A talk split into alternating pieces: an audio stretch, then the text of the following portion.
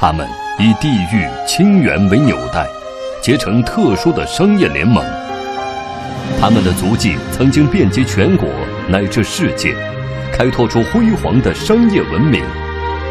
他们劈波斩浪，攻城略地，留下一段段跌宕起伏的传奇，最终传承为一个个独特的群落：晋商。浙商、徽商、粤商、闽商、赣商、秦商、鲁商、洞庭商帮。天下公司十一特别节目《中国商帮》，中国商帮追溯中国历史上商帮的沉浮兴衰，展现商业沧桑变化，传承商业文明和智慧。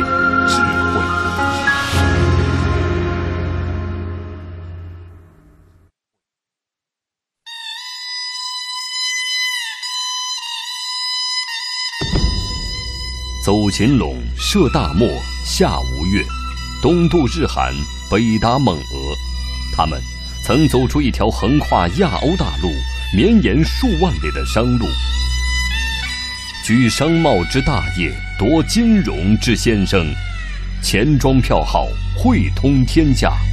他们曾经称雄五百年，被称为中国十大商帮之首。他们就是晋商。晋商。是什么样的契机使晋商得以发迹？是什么样的精神使晋商铸造辉煌？又是什么样的历程导致晋商走向没落？天下公司十一特别节目《中国商帮》，本期为您讲述晋商传奇。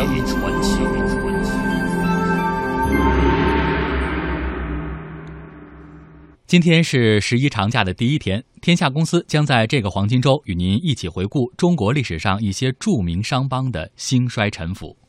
这一时段我们要探寻的对象是中国十大商帮之首晋商。说起晋商，大家应该都不会陌生。前几年的《乔家大院》《走西口》等热播电视剧就以著名的晋商为原型，展示了晋商文化曾经的荣耀和辉煌。晋商兴起于明清时期。清末民国后逐渐衰落，晋商当时在中国的影响力、积累的财富、地位和声望都举足轻重。说起晋商，得先说说山西这个地方。在中国历史版图上，山西居于极其重要的地理位置，黄河与太行山之间的南北走向，正好构成一个文化大通道。北边是蒙古游牧民族，南边是农耕文化的中原腹地。草原民族需要茶叶、铁器和绸布，中原王朝需要牛和马，这种天然需求就造成了互通有无的商业往来。在战争期间，山西又很快的变成了重要的军事通道，各种军需物资仍然需要商人来进行组织和运输。晋商的兴起就源于这种特殊的地理区位。另外，山西处于黄土高原地区，一年四季气候比较干旱，土地也不肥沃，有时还经常发生旱灾，自然农业收成不如人意，人们生活贫困，填饱肚子都成了问题。靠天指望不上，于是许多山西人被逼着走出去，希望通过走出去寻找其他法子来改善一下贫困的状态。这是早期许多山西人开始从商的直接动机之一。走西口。描述的正是起初晋商离开家去外面闯荡的情景。走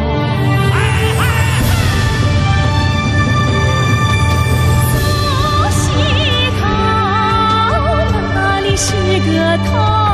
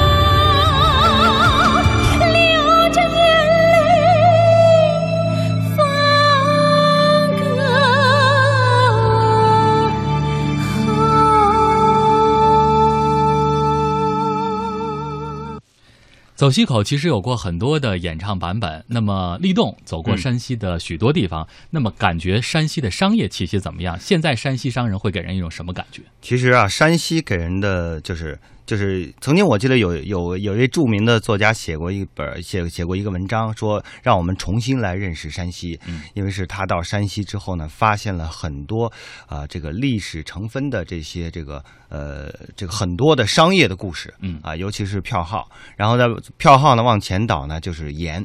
因为山西的商业史呢，可以用三个呃象征的这个商品来作为它的一个主线串起来。嗯一个就是最早的这个明啊、明朝初年就开始做那个盐盐业的这个呃专卖啊，嗯。呃从商人开始介入到这种专卖的商品中，然后兴让这个晋商啊逐步的呃兴起了。嗯。后来呢，就是到了清朝的票号啊，再到后来的煤嗯。啊，山西我去过很多次。给我印象最深的就是这个平遥啊，嗯。在平遥你能感觉到，就是我们去平遥的话，看到那么多的票号，那些票号曾经在历史上，在中国的金融史上占据了那么重要的地位嗯啊。然后我们非常遗憾说，这样的一个辉煌，为什么到后来就衰落了？这个前前后后的这些东西非常呃有意思，也非常值得去探究。嗯，说到票号，说到商人，可能大家第一个反应可能说这些人到底是不是很精明？你的感受是什么？呃，其实很多人会提起山西商人的话，呃，一个呢是他们做生意比较呃诚实，就是老老实实讲诚信；嗯。还有一个特点就是比较节俭。嗯。啊，有一个相声啊，有一个相声，我不知道很多呃听众呃听过没有，就是刘宝瑞讲的一个山西债，嗯。就是讲这个他欠了山西人债之后，那 山西人一直围着追着他去讨债这个过程，然后，呃，也从中呢可以从一个侧面能看出这个山西商人他的精明和他的一种呃非常有特点的这种就是呃做事的方法。嗯我觉得这个呢，其实那个相声也好，呃，包括我们呃这个看到这些票号中一些呃典型的像乔家大院里一些呃这个这些情节，都能够典型的反映出这个典型山西商人的一种特点。嗯嗯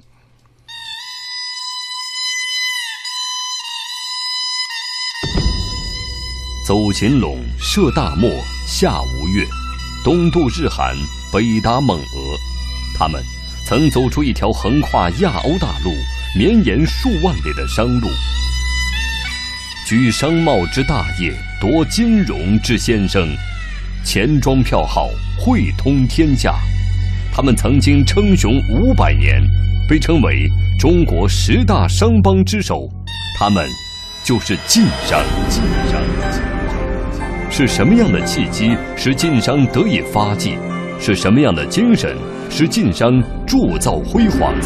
又是什么样的历程导致晋商走向没落？天下公司十一特别节目《中国商帮》，本期为您讲述晋商传奇。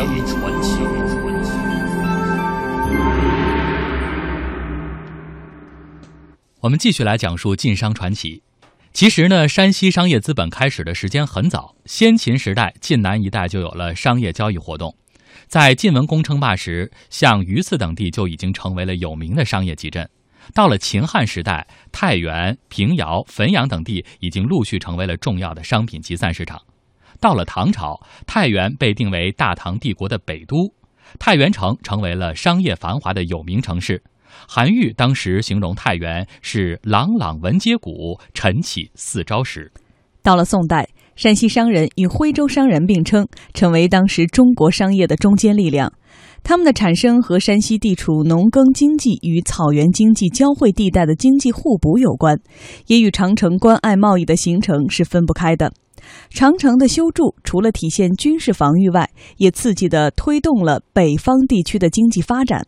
而随着长城边贸的不断发展，进一步推动了整个山西境内的经济发展。尽管如此，在明朝以前，山西商人还没有组成一个商业集团，也就是说，还没有形成商帮。那么，山西的商帮是从什么时候形成的？又是怎么崛起的呢？晋商的兴起，首先是明朝开中制政策的实施，为晋商的发展提供了契机。简单的说，开中制就是商人把内地的粮食运到边防，那么官府以什么来补偿呢？给你盐引，也就是贩卖食盐的专门执照，凭盐引到指定的盐场支盐，并在政府指定的范围内销售。在古代，盐是国家专控物品，盐就是钱。如果谁能从这种国家垄断之中取得哪怕很小的一部分盐业的经营特权，都可以积累起惊人的财富。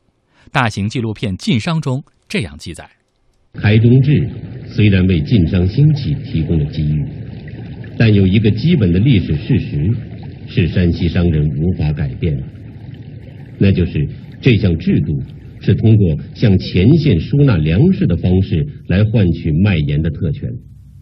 没有粮食，就拿不到盐业的经营权利。而当时晋商手中显然缺乏大量囤积粮食的条件，因为粮食恰恰是山西最缺乏的农业产品。那么晋商如何解决这样一个看似无法解决的难题呢？与山西隔河相望的河南，再往南的山东，却都是中国重要的粮食产区。于是，山西人开始推着小车，担着担子，将中原、江南的粮食运往北部边镇。在这种贸易中，不利的自然条件、人口压力，都开始转化为得天独厚的优势。山高水长，在认准了目标的山西商人面前，已经变得无足轻重。而多余的农业人口，又恰恰是在传统社会中从事长途运输所必须的条件。开中制率先实行于大同，后又在山西、河南、陕西实施。一三七一年在全国推广。也正是这一举措，使得山西商人不仅获得了河东盐池的盐引，也迅速地垄断了两淮的盐引。晋商独享贩盐的专营权长达一百二十年，也正是依靠盐业专卖，山西人形成了天下第一大商帮。那么那些输粮到边关的这些山西人，就成为了当时中国的一批盐商。然后呢，政府呢就发给了他们一个特许证，当年叫什么呢？叫做窝本，就窝窝头的窝。有了窝本以后呢，这个窝本就可以世袭。那么山西人独享盐利，长达多少年呢？长达一百二十年。所以从明初开始，山西人成为了天下第一大的商帮。嗯，所以立栋觉得开中制对于晋商崛起的影响，我们应该怎么来评价？其实这个开中制啊，对于晋商的这个形成，呃，起到了一个推极大的一个推动作用。嗯，呃，因为他当时的初衷就是说，当时北方打仗，北方有很多的防务，那么多的军军队都住在这长城的这个这一带，那么粮食粮草的运给是一个非常大的问题。那光靠朝廷的话是非常困难的，那就是说发动民间的力量把粮食运过去，然后呢，那为了刺激这个让民间的商人把粮食运过去，那我就给你发，我当然要给你一些好处啊。那我就是说给你一个所谓的盐引，这个盐引呢就是一个一纸文书，你拿这个一纸文书呢，可以到盐场去说，我一张盐引呢可以换呃可以换二百斤的这个食盐。嗯，因为我们知道当时呃这个中国的产盐地呃都集中在北方。呃，一个呢是在天津啊，天津的这边的海盐，还有一个呢是这个山西的运城，嗯，也就运城不有个叫死海嘛，那个也是个盐湖，嗯，其实那会儿就有那个盐场。那呃，山西呢守着这个这么近的一个盐场，那当然它它就有一个地利之优了。它北边呢又是边就是那个呃这个防线嘛，对吧？你可以把粮食直接运过去，然后回头很近的就可以把这个盐再带出来，再把这个盐送到这个各地去。嗯所以我想这个呢，就这个所谓的开中制，真的是就是说，呃，政府给了这么一个政策，正好让山西的商人给抓住了，嗯而且他呃凭借了这样的一个地理优势，当然也有他的所谓的。政府的一些关系啊，嗯就是和这个官方的一些关系。因为开中制的设立，我当时看过资料，就是开中制的设立是由当时山西的呃，类似于像巡抚，就是巡抚啊这么一个级别的人去上书，然后呃朝廷给批的，嗯所以他有了这么一个先天之优。哎，所以开中制对于晋商的崛起有着非常正面积极的影响。但是后来呢，随着时间的推移，到了明代的中期，折色折色制取代了开中制后，这一代的商人又开始利用明政府开放北部边疆贸易的机会，从盐业转向一种多元化的贸易。而到了明朝的中叶以后，我国的商品经济有了长足的发展，晋商没有因循守旧，经营方式出现了重大变化，成为中国历史上第一个经营多元化、集团化的商帮。尤其是在贸易方面表现得尤为突出，携资走四方，晋商的商业资本在全国各地无声无息地流动着、集聚着、壮大着。这时，山西商人的资本积累已经相当可观。除了国内贸易之外，山西商人还开拓了国外市场。我国从陆路对俄国贸易最早最多的就是山西人，在莫斯科、彼得堡等十多个俄国城市都有过山西人开办的商号或分号。在朝鲜、日本，山西商人的贸易也非常的活跃。说到这儿呢，我们就不能不说一说晋商的茶叶贸易了。晋商通过茶艺贸易富甲一方。但是呢，他们又获得了远超过这个词汇的历史成就。以福建武夷山为起点，水路、车路和驼路轮番上阵，到中俄边境小村恰克图，晋商走出了一条在中国历史上与丝绸之路齐名的万里茶路。晋商经营茶叶的独到之处就是运销一条龙。晋商在福建、两湖、安徽、浙江、江苏一带购买茶山，同时收购茶叶以后就地加工成为砖茶，然后经过陆路、水路这两条路线运往各个分号。武夷山是中国最有名的茶叶产地之一，每到新茶采摘的时候，大量的客商都会汇集到这里。三百多年前，来到这里的商人中。绝大多数都操着山西口音。丝绸之路衰落之后，在欧亚大陆上又形成了一道呃这个呃国际通道，就是茶叶之路。这个茶叶之路啊，山西商人就用这个高脚，高脚什么就是骆驼、骡子，嗯，主要是驼队，像军队似的那样一种驼队运到这个乌兰巴托，就是当时的库伦，嗯，现在西蒙古西部的乌里雅苏台。和科布多，然后通过乌拉巴托再往北走，到达现在的这个俄国边境城市恰克图。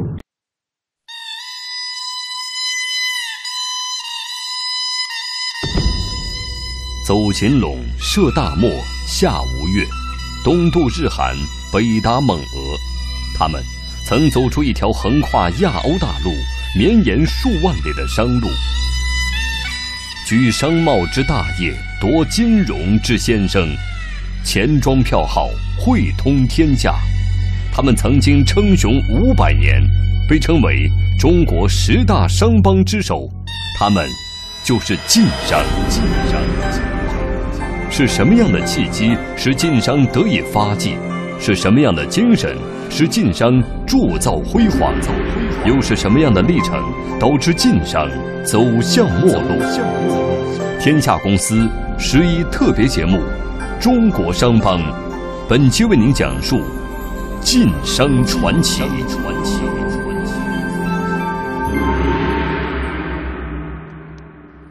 晋商崛起于明初，发展于明中后期，兴盛于清代中后期。虽然明朝中晚期晋商的势力一度衰落，但到了清代，他们再次崛起，并且达到顶峰。这一次，他们又靠的是什么呢？需要特别指出的是，在晋商称雄的过程中，晋商一共竖有三座丰碑，那就是驼帮、船帮和票号。驼帮是晋商中以骆驼运输为主的、从事贸易活动的重要商帮之一。到了清代，晋商驼帮达到了空前繁荣的程度，他们主要经营的产品为茶叶。当时南来烟酒糖布茶，北来牛羊骆驼马。可以说，他们翻越千山万水，历经浩瀚沙漠，长途跋涉，用辛劳的汗水谱写了晋商的新篇章。